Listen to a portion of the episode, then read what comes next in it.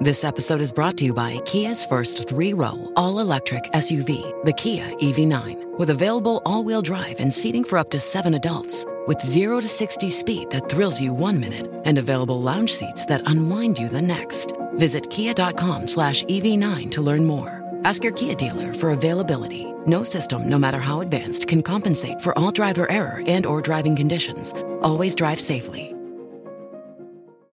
Bonjour à toutes et à tous. Comme une grande partie de l'industrie technologique et des équipementiers du secteur, la marque Logitech s'est engagée dans une démarche environnementale afin de réduire son impact carbone et créer une spirale vertueuse en utilisant des matériaux recyclés.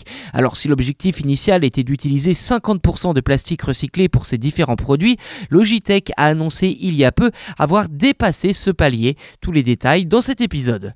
Au total, c'est donc 65% de toutes les souris et claviers de la catégorie créativité et productivité de Logitech qui utilisent désormais du plastique recyclé, soit le plus grand portefeuille de produits de l'entreprise.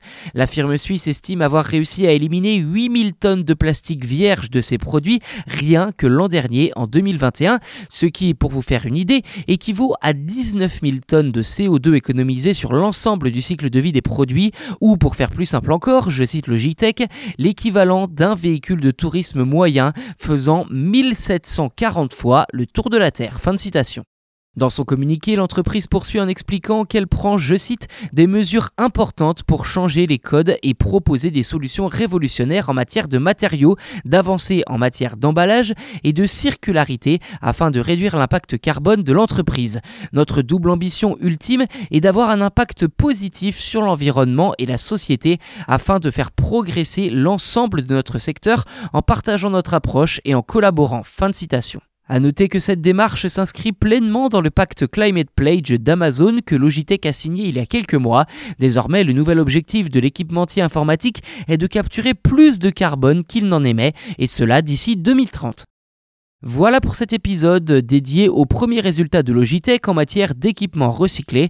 N'hésitez pas à nous dire ce que vous en pensez en commentaire, si cela est pertinent ou s'il s'agit plutôt de la poudre aux yeux selon vous. N'hésitez pas non plus à vous abonner au podcast si ce n'est pas déjà fait. Je sais, je vous le redis souvent ces derniers temps, mais vous êtes de plus en plus nombreux à écouter Chose à savoir Tech Verte et je vous en remercie sincèrement. En plus, vous le savez, cet abonnement est gratuit et comme ça, vous serez les premiers informés lors de la sortie des futurs numéros.